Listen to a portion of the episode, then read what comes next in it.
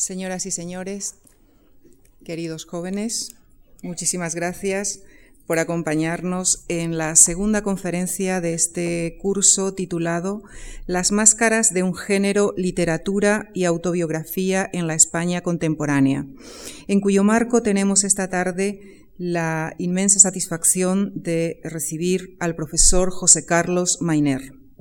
Catedrático de Literatura Española en la Universidad de Zaragoza, el profesor Mainer es, sin duda ninguna, uno de los mejores especialistas en historia de la literatura española de los dos últimos siglos.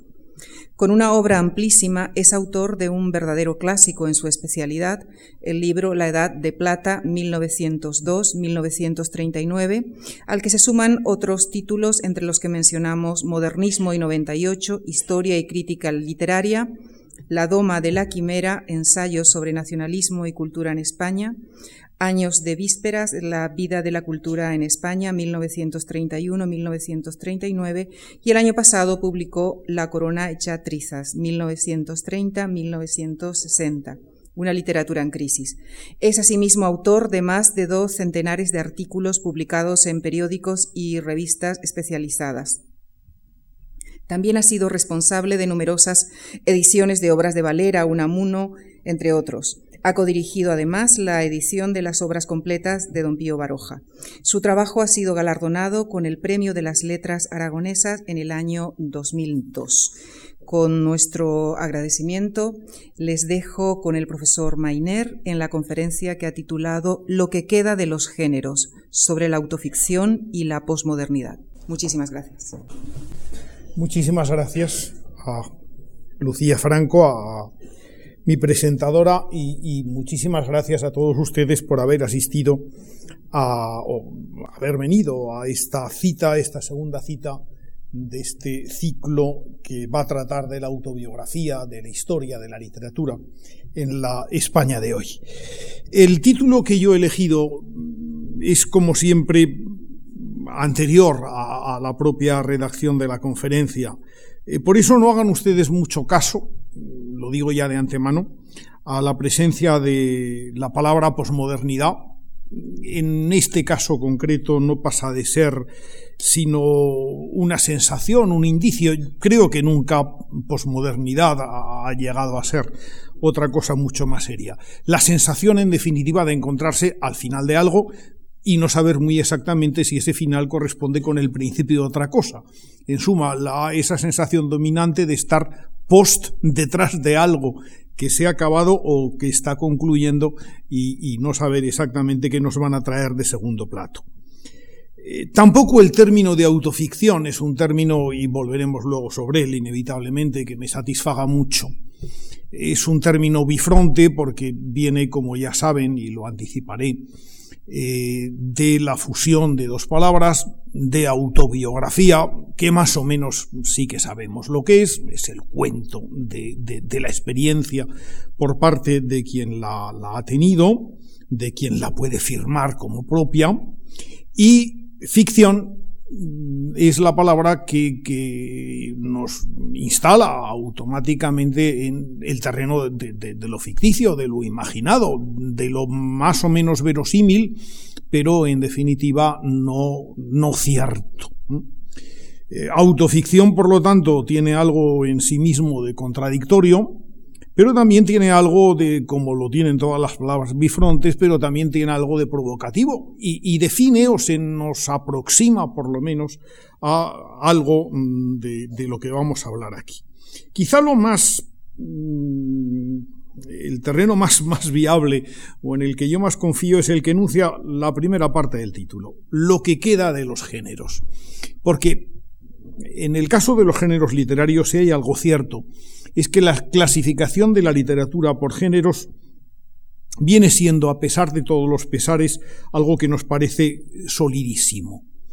Tradicionalmente, a lo largo de la historia, los géneros han sido unas normas, y me atrevería a decir casi unas hormas previas, que no solamente ha elegido deliberadamente el autor, sino que incluso al lector, a esa otra parte activa en la, en la obra literaria, se le imponen de antemano. Si debajo de algo se dice teatro en sus variedades, comedia, drama, tragedia, o, si se dice de algo que es oda o elegía, sabemos de antemano ante qué nos vamos a encontrar. Disponemos ya nuestra atención de una determinada manera y, con toda seguridad y muy rápidamente encontramos las pautas esenciales de esos géneros literarios, la expresión elevada, si se trata de una oda, el diálogo, si se trata de una obra teatral. Ya veremos que el caso es a veces distinto porque efectivamente los géneros fueron a lo largo de la inmensa mayor parte de la historia literaria unos caminos estables, fijos, casi más raíles que caminos. También en un momento determinado, y enseguida iremos sobre ello, el género empezó a ser no un punto de partida, no una decisión previa, sino algo que se encontraba por el camino, algo en el que la obra que uno había pensado o que el escritor había pensado, en algunos momentos coincidía, en otros no. Es decir, que, el género era, pues muchas veces una provocación de la misma obra contra el género o, o la provocación de acabarse encontrando ese género que en un principio se había desechado y que a la larga pues podía canalizar la, la inspiración. Género e inspiración no son dos cosas contradictorias, por supuesto, pero ya veremos dentro de un momento que, el romanticismo las llegó a ver como tales. Cuando a finales del siglo antepasado, hacia 1880, eh, un crítico francés que era positivista y a la vez eh, fervientemente católico, me refiero a, Ferdinand Brunetière, uno de los grandes críticos académicos franceses,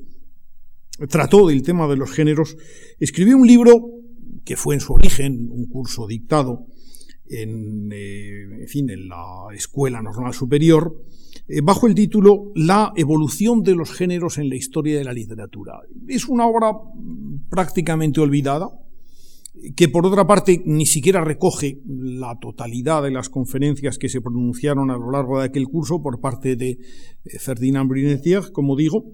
pero que no deja de ser un intento de, por un lado, mantener efectivamente mm, la idea de género como un elemento esencialmente asociado a la construcción de la obra literaria, como esa dimensión a través de la cual la obra literaria se hacía reconocible, establecía un pacto de lectura elemental, pero también por otra parte, la obra de Brunetière, y el propio título lo indica, consideraba que los géneros no eran en principio algo estable. Decía hace un momento que Brunetière era un positivista, por lo tanto era un evolucionista en gran medida, y era por otro lado un hombre de sólidas y muy fervientes convicciones religiosas que se había enfrentado, por ejemplo, fuertemente con el naturalismo y que incluso había creído presenciar el final del naturalismo, eh, fin, de carácter más materialista y, ver un renacer, como él mismo decía, de una novela espiritualista y diferente. Algo miope anduvo Ferdinand Brunetière en esta premonición de 1891 pero vuelvo a decirlo, la, lectura de su libro sobre la evolución de los géneros literarios eh, no deja de encerrar todavía alguna lección interesante. Brunetière opina, y seguramente muchos lo saben ya, que los géneros habían evolucionado no de forma distinta a como habían evolucionado las especies en el mundo de la biología. Eh, los géneros habían sido una cosa determinada y con el tiempo habían ido mutando porque los géneros no eran solamente los grandes esquemas, las grandes fórmulas que recogía la preceptiva clásica, sino que los géneros eran también eh, formas, sistemas menores ajustados a ellas y ahí es donde precisamente la evolución se percibía mucho mejor. Él pone algunos ejemplos eh, significativos de cómo no solamente los géneros evolucionan, sino que lo hacen además a instancias de las necesidades de los públicos o de la sensibilidad o del gusto de los tiempos. Dice, por ejemplo, la pintura mitológica, que seguramente surge de la repetición de unos modelos que tienen que ver con eh, inicialmente con el sentido religioso, posteriormente con un sentido más cultural que religioso. Bueno, pues de la pintura mitológica, dice él, nace evidentemente la pintura histórica, que desplaza ese mismo tratamiento, diríamos, respetuoso, grandioso, épico de, de las formas mitológicas, las traslada a los héroes históricos. Pero señala también, de esa misma pintura histórica nace a veces el retrato, en la medida en que el retrato intenta caracterizar ya en personajes concretos la fuerza de las ideas o del momento en que se vive. Eh, del mismo modo dice que de las leyendas épicas de la epopeya nace indiscutiblemente la novela. La epopeya corresponde a un momento en el que eh, las historias son, diríamos, más, más grandiosas, tienen un sentido de la elevación mayor. Eh, la novela lentamente va descubriendo otros mundos, el de los sentimientos, el de las emociones, el de la vulgaridad, el de lo cotidiano, y por ese camino se llega hasta la novela moderna. Eh, la novela que fue en su día novela sentimental, novela amorosa, digamos todo ese bloque de, de novelas eglógicas, novelas pastoriles, etcétera, se ha convertido modernamente en la novela pastoril, igual que las primitivas odas de carácter moral se han convertido en odas de naturaleza filosófica. Traigo a colación las ideas de Brunetière porque, aunque enunciadas con ese mecanicismo que, que, siempre imputamos y que tenían efectivamente las ideas evolucionistas de su tiempo, de los últimos años del siglo XIX, pues sigue teniendo, pienso yo, estas ideas alguna cosa actual que decirnos. Eh, no sigue ocurriendo lo mismo, los géneros no evolucionan también y, se van adaptando a los tiempos. Para poner un ejemplo que, enseguida nos habría de ocupar, eh, esa novela histórica que vemos nacer en el siglo XIX, en buena medida como el resultado de unos nacionalismos pujantes, de un deseo de las sociedades de explicarse su propio pasado, de una sensibilidad abierta hacia el mundo medieval más que hacia el mundo clásico. Esa novela histórica que, por ejemplo, en los años 30, 40, 50 de este siglo o del siglo pasado, del siglo XX en este caso, vuelve a renacer en forma de una novela mucho más sutilmente psicológica, de una novela que interpreta eh, acciones humanas o personajes humanos, como ocurre, por ejemplo, en las Memorias de Adriano de Marguerite Yourcenar, no ha habido una evolución entre una y otra marcada por públicos y por expectativas diferentes, y si pensamos en la novela histórica que, que corre con tanta fortuna desde finales de los años 70 hasta hoy, esa aparición de una novela que no tiene grandes pretensiones literarias normalmente, que simplemente se limita a contar cosas con un cierto cuidado, digamos, escenográfico, con la historia, a veces mm, directamente relacionada con la novela de misterio en muchísimas ocasiones, no tendrá que ver de algún modo con esa demanda cultural de hoy que se canaliza normalmente a través de las agencias de viajes, pero en cierto modo también a través de la lectura de esas novelas históricas que nos lo ofrecen todo, desde mm, la historia de una eh, filósofa alejandrina muerta trágicamente, en una serie de novelas y en un filme que, podemos ver ahora, hasta mm, novelas sobre nuestros antepasados eh, que, vivieron en el cuaternario, o, en fin, o, novelas mm, sobre la, vida y las hazañas de, la guerra de los españoles, de la guerra de la independencia, en fin, el, la serie de destinos, por utilizar el término propio de una agencia de viajes que nos ofrece actualmente cualquier escaparate o cualquier estantería eh, de una librería eh, bajo el rótulo de novela histórica, hoy prácticamente nos ofrece todo y en un sentido que de algún modo sí que se ajusta a la demanda de nuestro tiempo. Es muy posible que esa evolución entre la novela histórica de un Walter Scott en el 19 ese mm, punto intermedio que tiene la novela Robert Grace, por ejemplo, eh, o de Ramón Sender, por citar un autor español, en los años 30, 40, 50 del siglo XX, y la novela mm, posmoderna histórica, eh, como, diría Humberto Eco, que surge precisamente a finales de los 70 del siglo pasado y que hoy goza de, la mayor demanda que se conoce, pues evidentemente son tres formas de novelas históricas que han ido evolucionando de algún modo y, no en forma distinta a la que pudieron hacerlo a lo largo de las edades geológicas, eh, pues los, los, eh, los plegamientos o, los seres vivos que, que han ido subsistiendo a lo largo del tiempo. Decía que los géneros efectivamente evolucionaron y, y, en un momento determinado los géneros ya no fueron esa norma, esa pauta constructiva fija y estable que lo era. Eh, posiblemente fue el romanticismo, indudablemente, fue el romanticismo quien más contribuyó a la decadencia de los géneros literarios convencionales. Los cultivó, pero no creyó del todo en ellos. Fíjense ustedes que en gran medida el romanticismo introdujo dos auténticas cargas de profundidad en el concepto tradicional del género. La primera fue la exaltación de lo fragmentario. Y el fragmento, ese fragmento que en principio no tiene un género definido, ese fragmento que concentra toda una serie de elementos, pero a la vez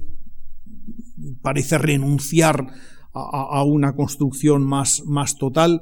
el fragmento no diré que es lo contrario del género, pero sí es un mentís a la idea de género que estructura de principio a fin una obra literaria. Pero posiblemente la, segunda gran carga de profundidad que el romanticismo y la herencia romántica, por supuesto, porque el romanticismo es un movimiento de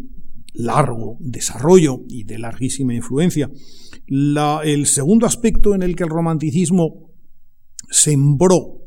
la desconfianza en el mundo del género fue cuando introdujo como géneros dos formas literarias que en realidad no debían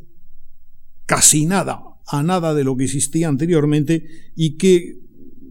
se alzaron, sin embargo, con la hegemonía entre los géneros literarios que se cultivarían en los años posteriores. Uno de ellos fue la definitiva constitución de la novela,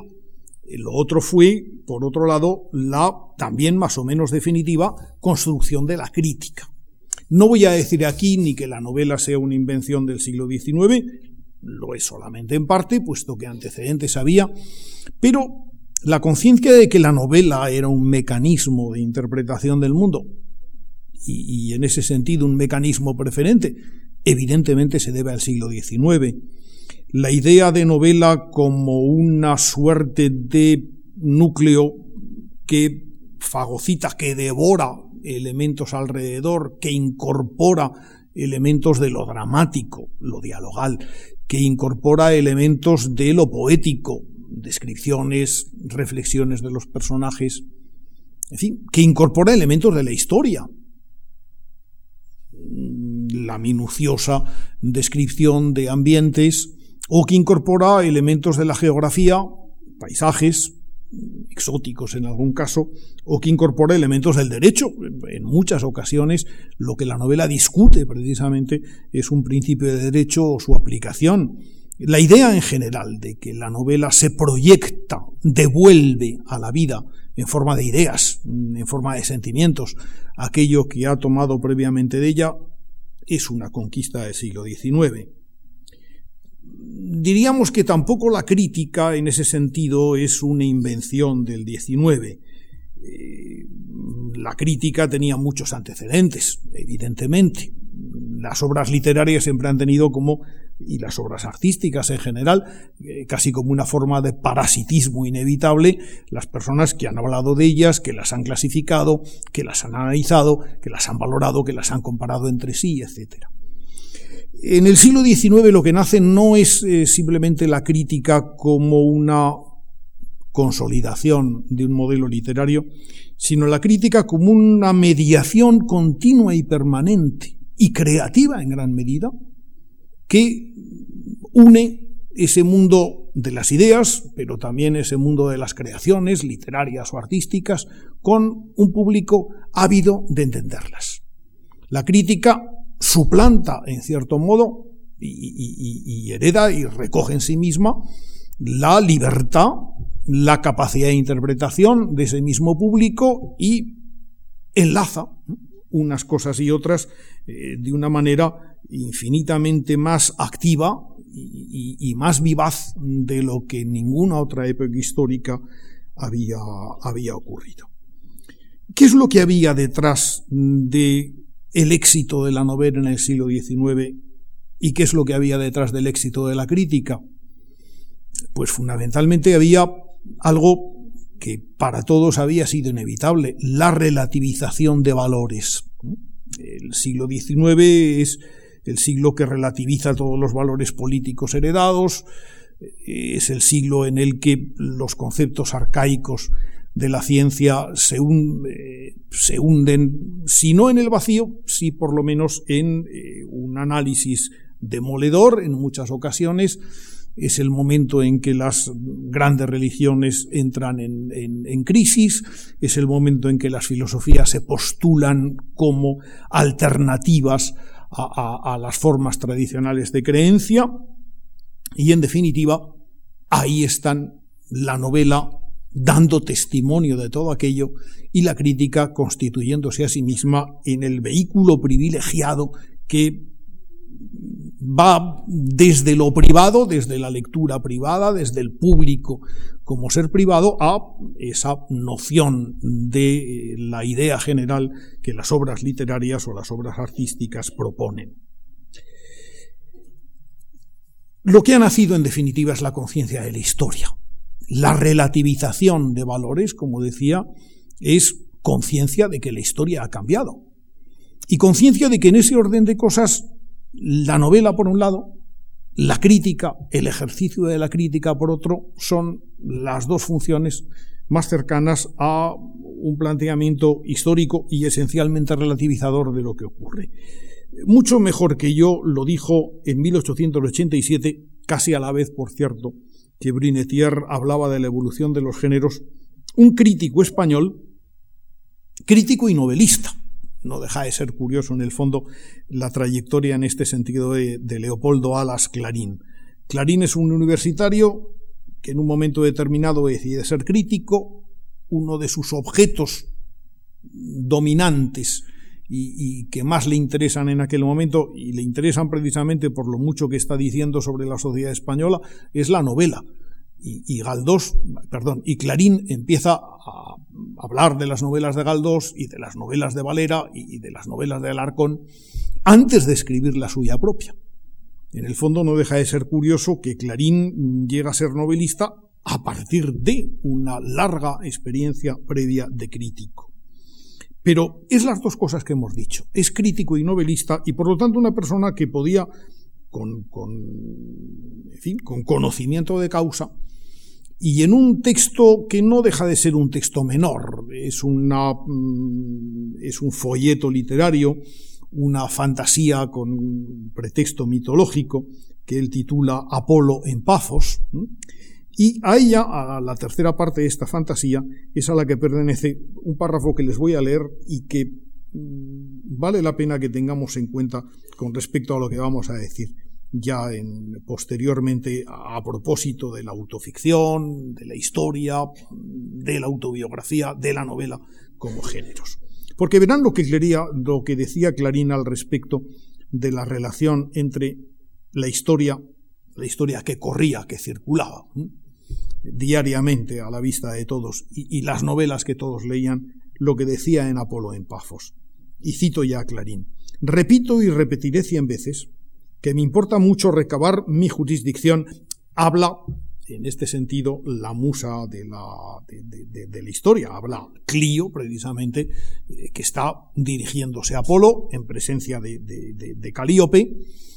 y hablando de que la novela viene a decir Clio, es cosa suya. Por eso me importa mucho, dice la musa Clio, recabar mi jurisdicción sobre la novela, ya que este es el género más comprensivo y libre de toda la literatura en los días que corren. Y como no hay para la novela una musa determinada, yo quiero ser quien la dirija. Porque así como se ha dicho que la estadística es la historia parada, yo creo que la novela es la historia completa de la actualidad, no habiendo en rigor entre la historia y la novela más diferencia que la del propósito al escribir, no en el objeto, que para ambas es obtener la verdad de los hechos. Nada de esto se puede entender bien cuando no se tiene una fe profunda en la verdad y en la belleza. Llegará un día en que será un crimen de lesa metafísica el pretender que pueda haber superior belleza a la que nos ofrece la realidad. La realidad es lo infinito. Las combinaciones de cualidades a que lo infinito puede dar existencia ofrecen superiores bellezas a cuanto quepa que sueñe la fantasía o nos inspire el deseo. La mayor belleza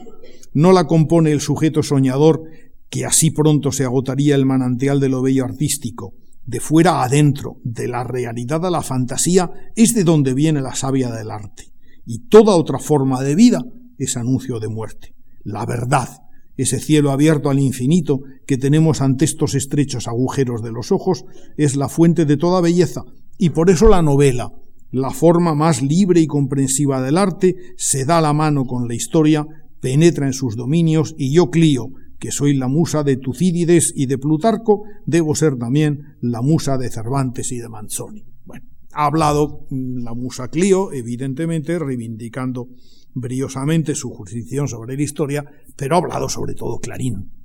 ni qué decir tiene. Ha hablado Clarín en la tesitura de declarar, evidentemente, que la novela es la encarnación de la historia viva, que es el, el género que más idóneamente puede hacerse cargo de esas sutiles diferencias, de esos sutiles cambios que ocurrieron no en el pasado, sino que están ocurriendo precisamente en el momento. Lo que ocurre es que no pasarían muchos años, y seguramente ustedes lo saben, para que esa majestad de la historia en la que Clarín pensaba, la historia como árbitro de los acontecimientos humanos, la elaboración de la historia como síntesis a través de la cual los pueblos y las ideas se reconocían a sí mismas,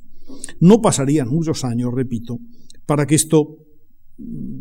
fuera algo visto con verdadero espanto por mucha gente. La guerra de 1914 a 1918, seguramente el acontecimiento histórico más trascendental de la edad moderna,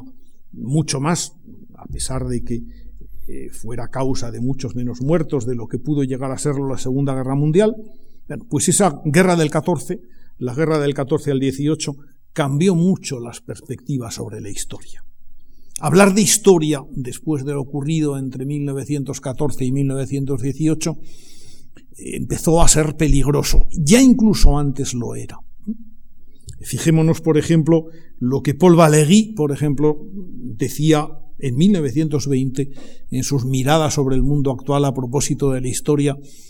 que veía como una suerte de, dramático basurero donde se acumulaban eh, falsas intenciones, eh, retóricas que, habían defendido lo indefendible, eh, cosas que carecían absolutamente de interés y que unas personas orgullosas de su poderío y su saber pretendían, sin embargo, organizar como si fueran cosa propia. desde un punto de vista muy diferente, Paul Valéry en el fondo era una persona de naturaleza conservadora. Walter Benjamin, alemán, tan cercano al marxismo por otra parte, eh, escribe a finales de los años 20 unas tesis sobre la historia que ciertamente, siendo una defensa del materialismo histórico, son también eh, una declaración de aborrecimiento hacia la noción tradicional de historia. Recuerden ustedes aquella poderosísima imagen que, evoca una de las tesis de Walter Benjamin, la, historia eh, ejemplificada o, vista como el, ángel que había pintado el pintor Paul Klee, eh, donde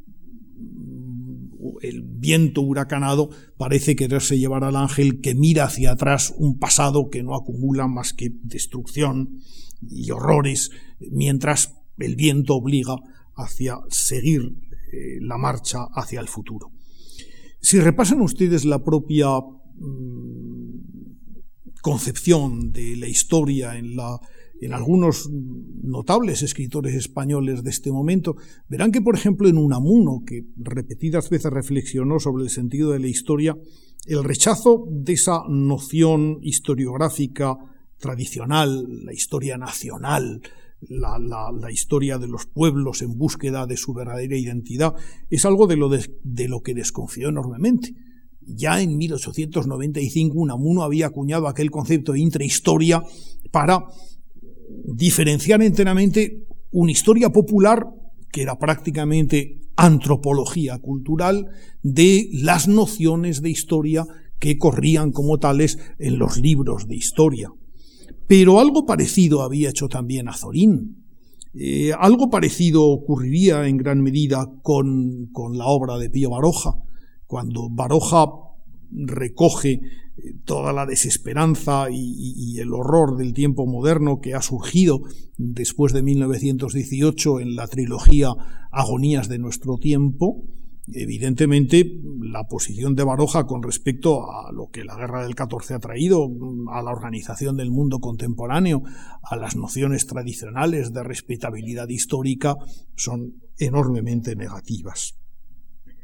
La novela abandonó la historia en gran medida. Mm, unos años después, antes todavía, sin embargo, de la Segunda Guerra Mundial, el jovencísimo Albert Camus escribiría en, uno de sus carnets eh, en, Orán que el porvenir de la novela del siglo XX era inevitablemente la filosofía, que si en el siglo XX se quería hacer filosofía, lo que había que hacer era escribir novelas.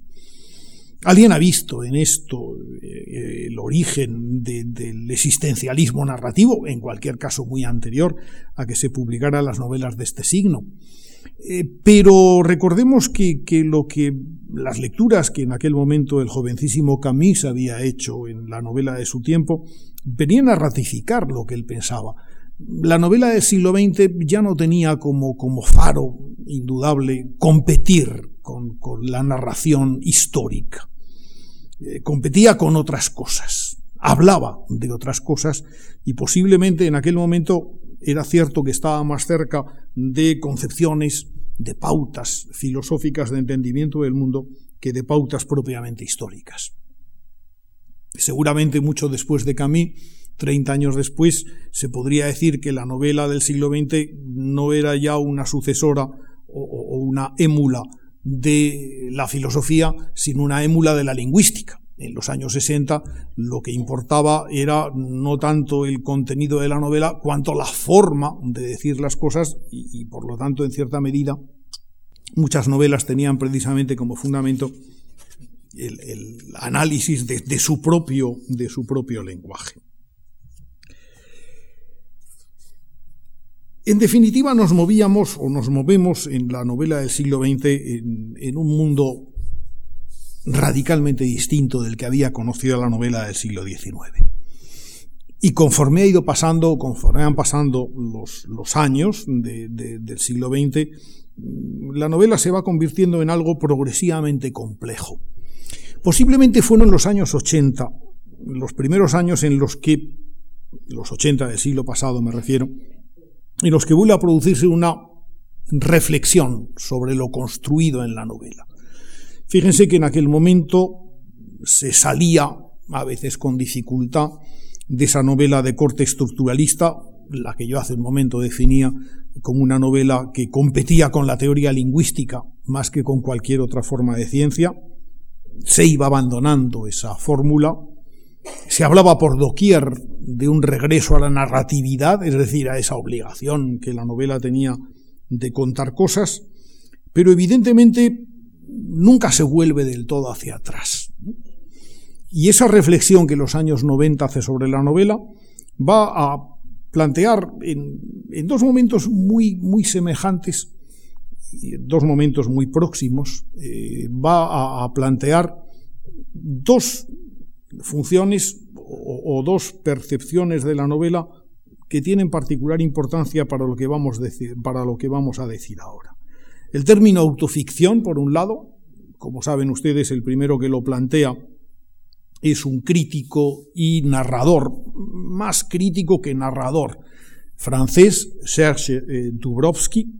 que en su novela Fils, Fils, que significa hilos en realidad en este caso, pero que también acepta el equívoco por, por hijos y los hijos, es el primer lugar donde plantea y define los términos de la autoficción. Mm, antes me he referido a ellos ya y sirva únicamente de pequeño recordatorio, es decir, que se trata de una novela donde el punto de partida es la experiencia autobiográfica, donde el narrador es algo más que una instancia que cuenta el relato, se implica de algún modo en él, es el punto de partida, su propia experiencia de lo que se cuenta, pero a partir de ahí es donde la ficción comienza, ocupa, por otra parte, el lugar que el, sujeto hablante, que, la persona que se cuenta a sí misma no ha acabado de desalojar del todo. En suma, autobiografía y ficción, y por supuesto un deseo de,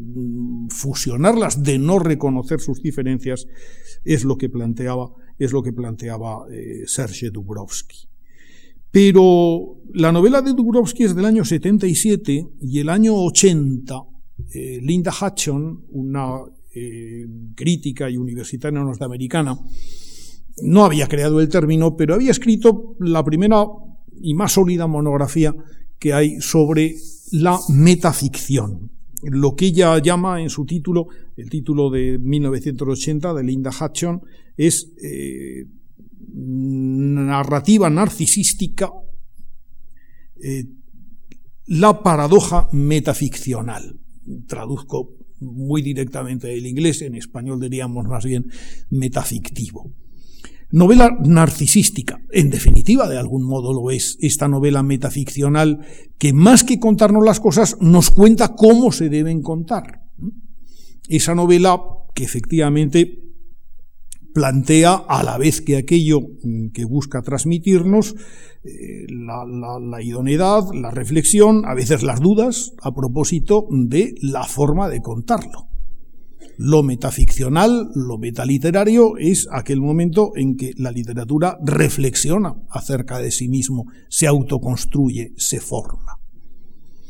No es casual, ni mucho menos que lo auto lo autobiográfico o lo autorreflexivo se imbrique en el taller del novelista. Y no es casual que las dos cosas ocurran a la vez. Eh, lo decía antes, posiblemente el nombre de autoficción no es seguramente el más bien sonante ni el que define algo con, con mayor precisión, y posiblemente el nombre de metafictivo no pasa de ser, o metaficcional si se quiere, no, no pasa de ser una variante de lo metaliterario, que tampoco crean que es una cosa muy fácil de explicar. Entendemos rápidamente que cualquier momento en el que una novela, un poema, etcétera, reflexiona sobre sí mismo, nos estamos encontrando en ese terreno de lo metaliterario. Pero ¿cuándo se produce ello? ¿Cuándo realmente aquello es impertinente o, pertinente a lo demás que se dice. Eh, ¿Cuál es el territorio de lo, de lo metaliterario? ¿Afecta solamente a la forma o, puede tener que ver también con los contenidos? ¿Hasta qué punto una metaficción o la metaliteratura no altera las bases mismas de la verosimilitud o del principio de imitación que, una literatura narrativa ha de seguir? No es muy fácil, en definitiva, decir qué es lo metaficcional de una novela, pero hablamos, como siempre, de algo que suele ser más seguro que de los géneros. Hablamos de tendencias, de intenciones, de ideas, que no eran en puridad nuevas, ¿eh? tampoco. Eh, yo no me atrevería a decir que, Pío Baroja es el descubridor de la novela metaliteraria, aunque más de una vez Baroja y que antes que él muchos novelistas del XIX se habían permitido el lujo de que sus personajes o ellos mismos, a título de autores, reflexionaran sobre los términos de la novela, mm, sobre la idoneidad de lo que estaban contando o cómo debían hacerlo o por dónde debían empezar o cómo debían seguir o, qué sentido podía tener el final que ellos habían, que ellos habían planteado y eso en definitiva es metaliteratura, Baroja la cultiva en muchas ocasiones. Pero lo que casi es inevitable y llamativo es considerar que, ese Baroja que tantas veces asoma en prólogos, en la propia personalidad indiscutible de quien narra sus ficciones, lo que sí es casi inevitable decir es que Baroja es uno de los antecesores de, la autoficción en la literatura española. Muchas veces él mismo había hablado eh, con ese desparpajo derogatorio tan suyo de que él escribía novelas reportaje, que son, por ejemplo, esa trilogía La raza, sobre todo en las dos de las novelas de la trilogía que están enlazadas, La Dama Errante y La Ciudad de la Niebla, que son, fíjense ustedes, de 1907 y 1908. ¿Y cómo categorizarla sino como autoficción? Se está refiriendo Pío Baroja a documentos, acontecimientos, noticias que él tiene, pero también por otra parte a ficciones, a imaginaciones, de un episodio que acaba de ocurrir.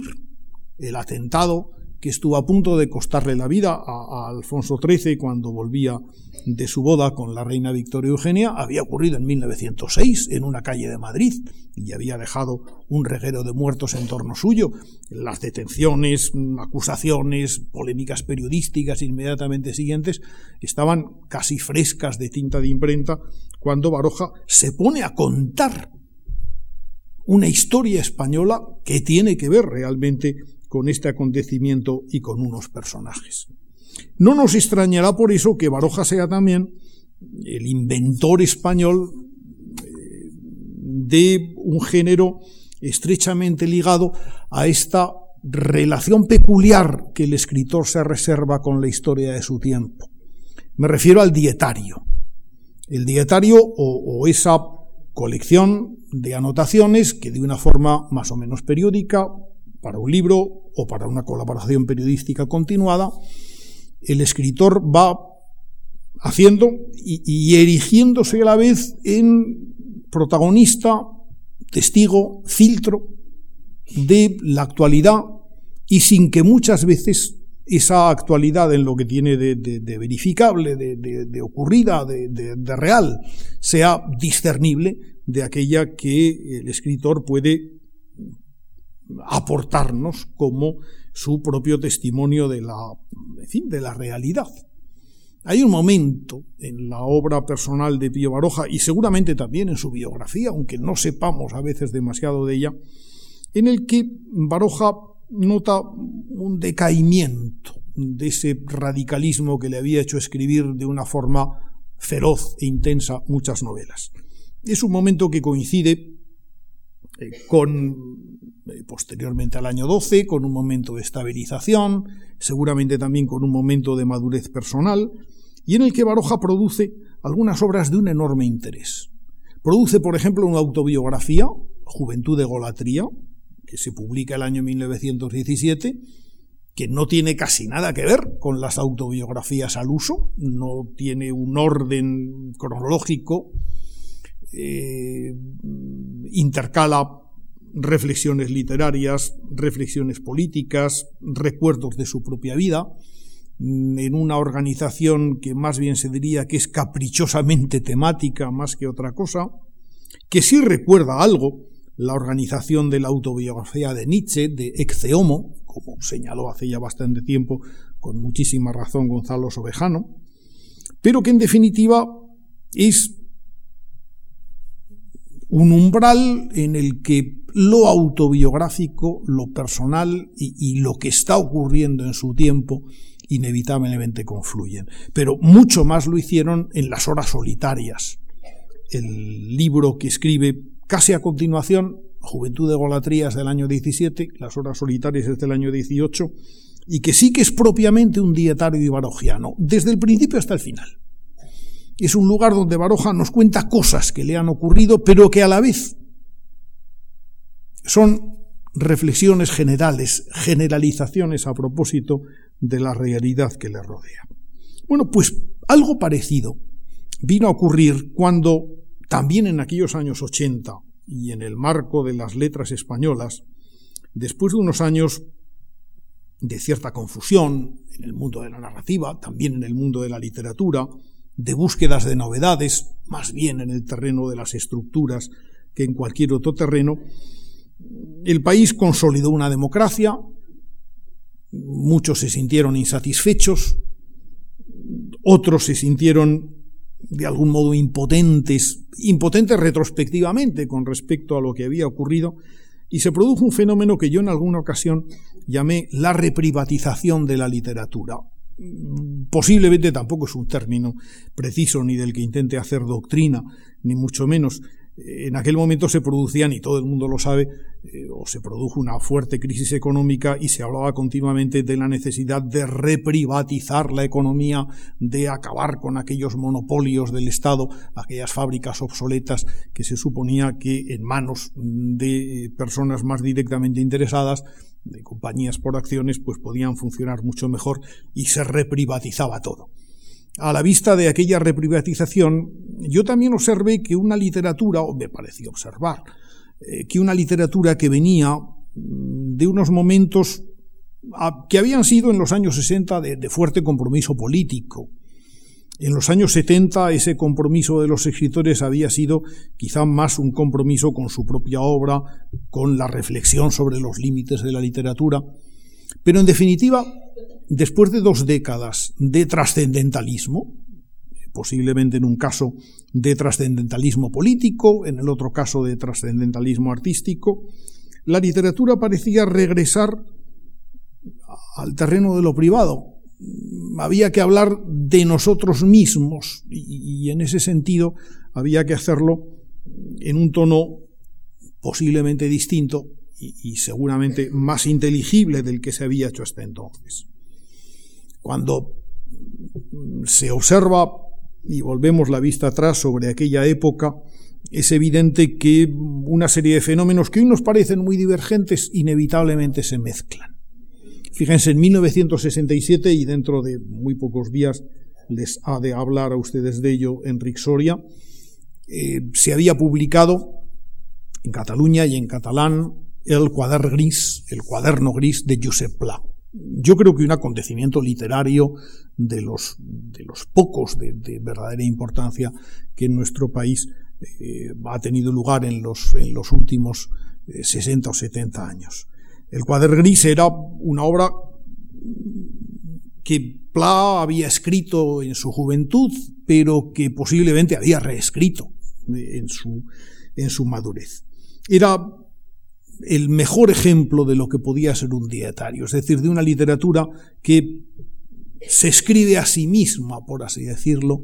a través de un hilo que nunca pierde, el de la personalidad de quien lo hace,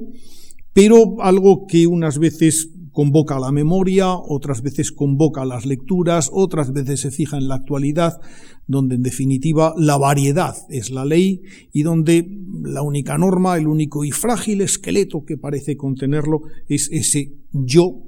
que de una manera discreta en la mayoría de las ocasiones funciona como elemento continuador. Los dietarios cundieron a partir de entonces enormemente. Fíjense ustedes que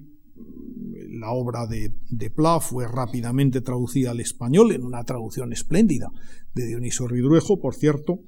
pero muy pronto eh, Pere Ferrer escribió, empezó a escribir dietarios y además con este nombre en la prensa catalana, se recogieron en 1982. Recuerden que la obra primera que dio a conocer a Antonio Muñoz Molina fueron dos dietarios que él venía publicando en la prensa granadina, Diario del Nautilus y el Robinson Urbano, que de las mismas fechas de estos dietarios son los de Miguel Sánchez Hostiz, La negra provincia de Flaubert, Mundinovi, Literatura Amigo Thompson, con un homenaje en el propio, en el propio título a la obra y a la figura de Pío Baroja. En definitiva, una serie de escritores, y no los únicos, por cierto, empiezan a pensar que existe un género que al lado de la novela y de otros muchos, se justifica por sí mismo y que puede suponer un modo de relación con el lector, una relación de continuidad que en definitiva sirva para apoyar otras obras de, otro calibre y, en todo caso a establecer un tono en la, en la comunicación literaria. Eh, posiblemente la, la, evolución, y ha sido larga, como ustedes saben, de los de los dietarios haya llegado a su culminación en un dietario relativamente tardío, porque su autor, lo, me refiero a Andrés Trapillo, lo empieza a publicar en 1990 precisamente, pero que sigue todavía abierto. Son ya un montón de volúmenes y, y varios millares de páginas los que componen Salón de Pasos Perdidos, que es, como saben, el título general de estas obras que tienen su propia liturgia, comienzan siempre en el día de, Año Nuevo, de, o evocando la Noche Vieja y el Año Nuevo correspondiente del año al que se refieren, y concluyen cuando está ya a punto de eh, concluir el propio año no nos facilitan, no son un dietario de, la historia que ocurre. Están cruzadas, por supuesto, de personajes de la vida real, fundamentalmente de personajes del mundillo literario, de observaciones, de visitas de, a exposiciones, de encuentros con amigos, de noticias que corresponden a la propia biografía del personaje que, que allí firma o que firma los títulos, pero que en definitiva se han convertido en un hábito, en una costumbre de un montón de lectores que son fidelísimos a la compra anual de cada uno de estos años y sobre todo se han convertido en un compromiso del propio autor, que es autor de novelas, como todos saben, pero que no deja de ser permanentemente el autor de esa eh, instancia permanente, yo casi diría de este correctivo permanente que es obligarse a narrar lo que está sucediendo en torno suyo y desde esa posición de quien se pregunta, se interroga, no intenta buscar grandes verdades, pero en definitiva intenta dejarnos unas reflexiones personales, unos apuntes de vida y de literatura, algunas sátiras, evidentemente, pero en un tono siempre deliberadamente menor, detrás del cual lo que hay es una fe admirable en los poderes de la escritura como seguramente esa misma fe toca también de algún modo a la de los fieles, los feligreses que, rodean y que esperan todos los años la salida del tomo correspondiente del Salón de Pasos Perdidos. ¿Qué tiene que ver todo esto con lo que hemos dicho hace un momento sobre el sentido de la historia? También aquí es patente que la historia ha dejado ya de, de ser una suerte de una majestad histórica, como decía anteriormente, que nos da las cosas, los problemas, eh, el rumbo del pasado perfectamente resuelto. No, la historia es para todos estos novelistas que han surgido en los años 80 y que por los caminos de la autoficción han intentado contarse en su propio tiempo o contar su propio tiempo a través de su sensibilidad, la historia es algo esencialmente incierto y es fundamentalmente, me atreveré a decirlo, una conciencia de culpabilidad. Cuando la discusión reciente entre nosotros sobre la ley de memoria histórica eh, planteó el sentido de este problema, eh, muchos que cultivamos la historia señalamos lo que tenía en el fondo de contradictorio la propia noción de memoria histórica. La historia no es evidentemente una, un arma de combate, ni es una verdad con características de catecismo, pero evidentemente es eh, aquello que se ha verificado, que se ha comprobado, eh, que se ha documentado. La interpretación, naturalmente, es, otra cosa, pero nada que tenga demasiado que ver con la memoria. La memoria es una fuente de la historia, pero la memoria, sea individual o sea colectiva, es fundamentalmente el ajuste de cuentas que cada cual, cada sujeto o incluso cada pequeña colectividad o cada gran colectividad ha hecho con su propio pasado. Eh, la memoria magnifica, distorsiona y evidentemente es una fuente histórica excelente, pero previamente censada previamente cernida hasta, hasta convertirla en eh, ese material que puede ser aprovechable y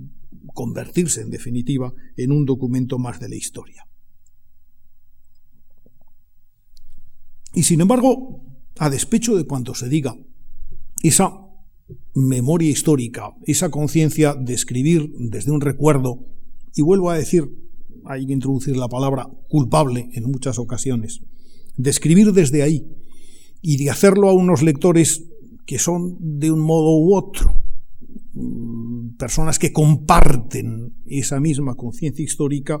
es algo sin lo que muy difícilmente podríamos explicar la historia de la literatura europea y seguramente universal de los últimos 30 años. Y digo seguramente universal porque cuando uno lee una novela de Philip Roth, por ejemplo, un escritor norteamericano, es absolutamente indiscutible que, a través de esta novela estamos leyendo las dificultades de los ajustes de, Norteamérica con su propio pasado, con la Guerra Fría, eh, con, el mundo de mm, intolerancia que, surgió de entonces, eh, con presidencias recientes eh, que hayan podido ser destructivas cuando leemos una novela de Ian McEwan, por ejemplo, por, citar un escritor británico, o, en fin, o, cualquiera de los componentes de esa espléndida generación de, narradores ingleses de los 80, tenemos la convicción absoluta de que esa, ese cambio que los gobiernos conservadores de, Margaret Thatcher y los posteriores significaron en la sociedad británica encierran todavía ese mundo todavía por conocer, todavía por entender y, todavía por perdonarse, quiero decir, que, muchos británicos tienen profundamente interiorizado. ¿Qué sería de la literatura francesa contemporánea si en los años 80 no se hubiera replanteado el binomio colaboración-resistencia que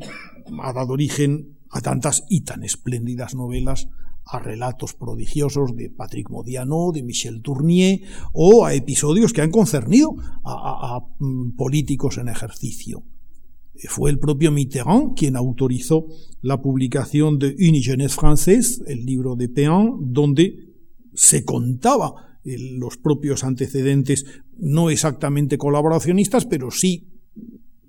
cercanos de algún modo al, colaboracionismo en los años más juveniles de, de, un político como, como François Mitterrand. Podríamos seguir largamente en, este, en este orden de cosas. Evidentemente, la, vida cultural europea de los últimos 30 años se ha sentado fundamentalmente en el desarrollo y la, y la literaturización de una suerte de, mala conciencia, de digestión pesada colectiva de las cosas que han ocurrido anteriormente. Algo que la historia no ha tratado, por otra parte, en demasiadas ocasiones, o cuando lo ha tratado lo ha hecho en formas de reportaje o en formas prácticamente narrativas, y que sin embargo los novelistas han asumido como una función, como una función propia. En un libro reciente y fascinante, eh, Tony Judd, un historiador británico, el libro se titula Posguerra, una historia de Europa desde 1945, se publicó en inglés en el año 2005 y hay traducción española excelente y reciente, por otra parte. El capítulo final, el epílogo, que es, precioso, se titula Desde la Casa de los Muertos, un ensayo sobre la memoria europea, y viene a decir algo muy parecido a lo que yo les acabo de decir a ustedes. Si Europa se ha construido como una unidad eh, moral y algo más que moral, lo que es actualmente, lo que en estos momentos sentimos como, como un paisaje colectivo de, de, lenguas y costumbres distintas, pero en definitiva estrechamente imbricado, lo ha sido en la medida en que ha compartido las mismas incomodidades con respecto a memorias ocultas con respecto a esos muertos enterrados en el armario. Esa Europa que ha sacrificado a tantísima gente, esa Europa que durante mucho tiempo negó la existencia del holocausto. Recuerden ustedes que lo que fue un descubrimiento relativamente temprano, los campos de concentración, etcétera, no fue algo que entrara en la bibliografía histórica ni formara parte de la gran memoria europea hasta bien entrados los años 60. Hubo libros precursores, evidentemente, que plantearon el problema, hubo espléndidas historias del antisemitismo, pero fue posiblemente el proceso de Eichmann, y fue sobre todo aquel revelador libro de Hannah Arendt, el que cambió la perspectiva europea. Y en gran medida, vuelvo a repetirlo, la identidad moral de Europa se construye en torno a sentimientos de, culpabilidad y de impotencia con respecto a un pasado sobre el que indudablemente, como sobre cualquier pasado,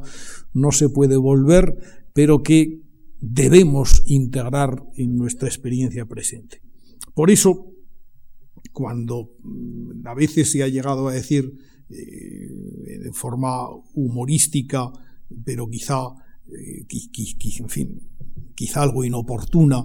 que la guerra civil en España se ha convertido en una suerte de parque temático o, que se ha convertido en una saneada industria cultural,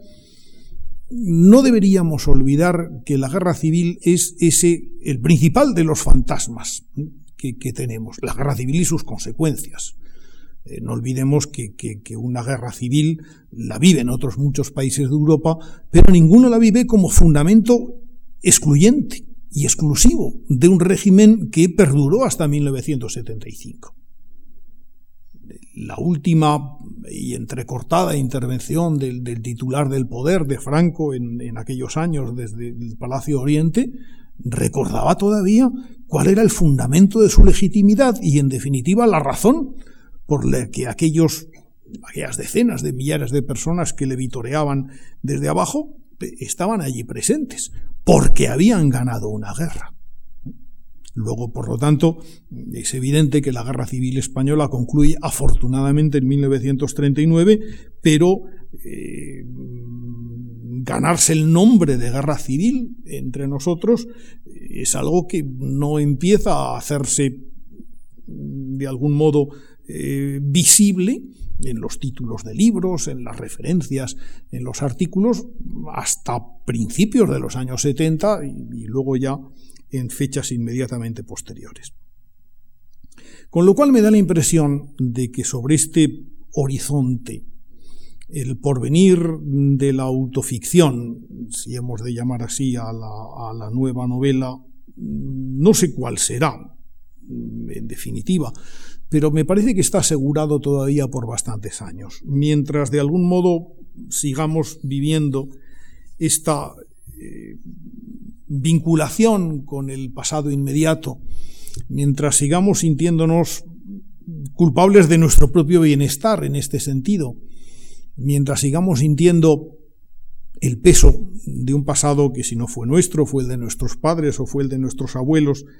Mientras todavía podamos seguir hablando de él, me da la impresión de que estos temas que me he permitido señalar en cierta medida como, como mm, el programa abierto de la, de la literatura europea actual seguirán estando ahí presentes. Eh, fíjense ustedes que en algunos países donde eh, algún tema podría estar más o menos eh, ya delimitado por el tiempo y por la sentencia histórica. Estoy pensando, por ejemplo, el caso de Italia,